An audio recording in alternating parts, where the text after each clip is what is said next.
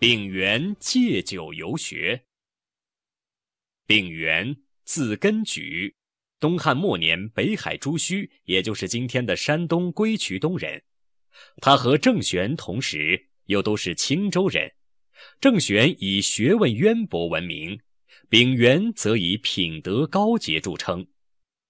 丙原小时热爱读书，家旁有个私塾，他很想进去读书。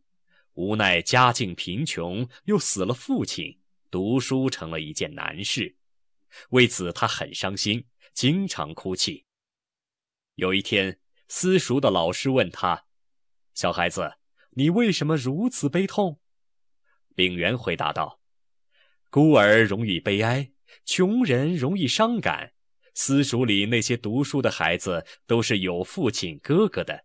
我一则羡慕他们有依靠。”二则羡慕他们能够读书，对比他们心里就难过，忍不住就要流下泪来。那位老师很同情他的处境，说：“你想读书，那就来吧。”我家里穷，交不起学费。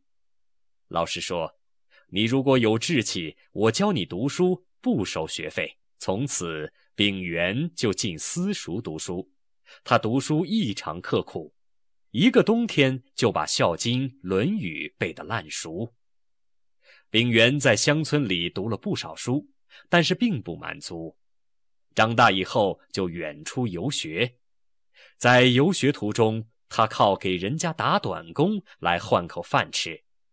生活虽艰苦，但意志很坚强。他跋山涉水，到处寻师访友，到陈留拜韩子柱为师。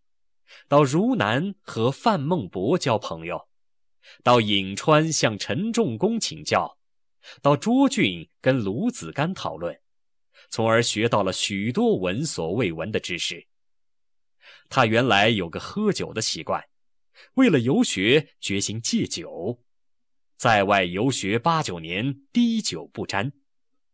当要离别师友回家时，师友以为他不喝酒。便只准备了一些米肉给他送行。丙元说：“我本来很会喝酒，只因怕喝酒误事，以致荒废学业，所以戒掉了。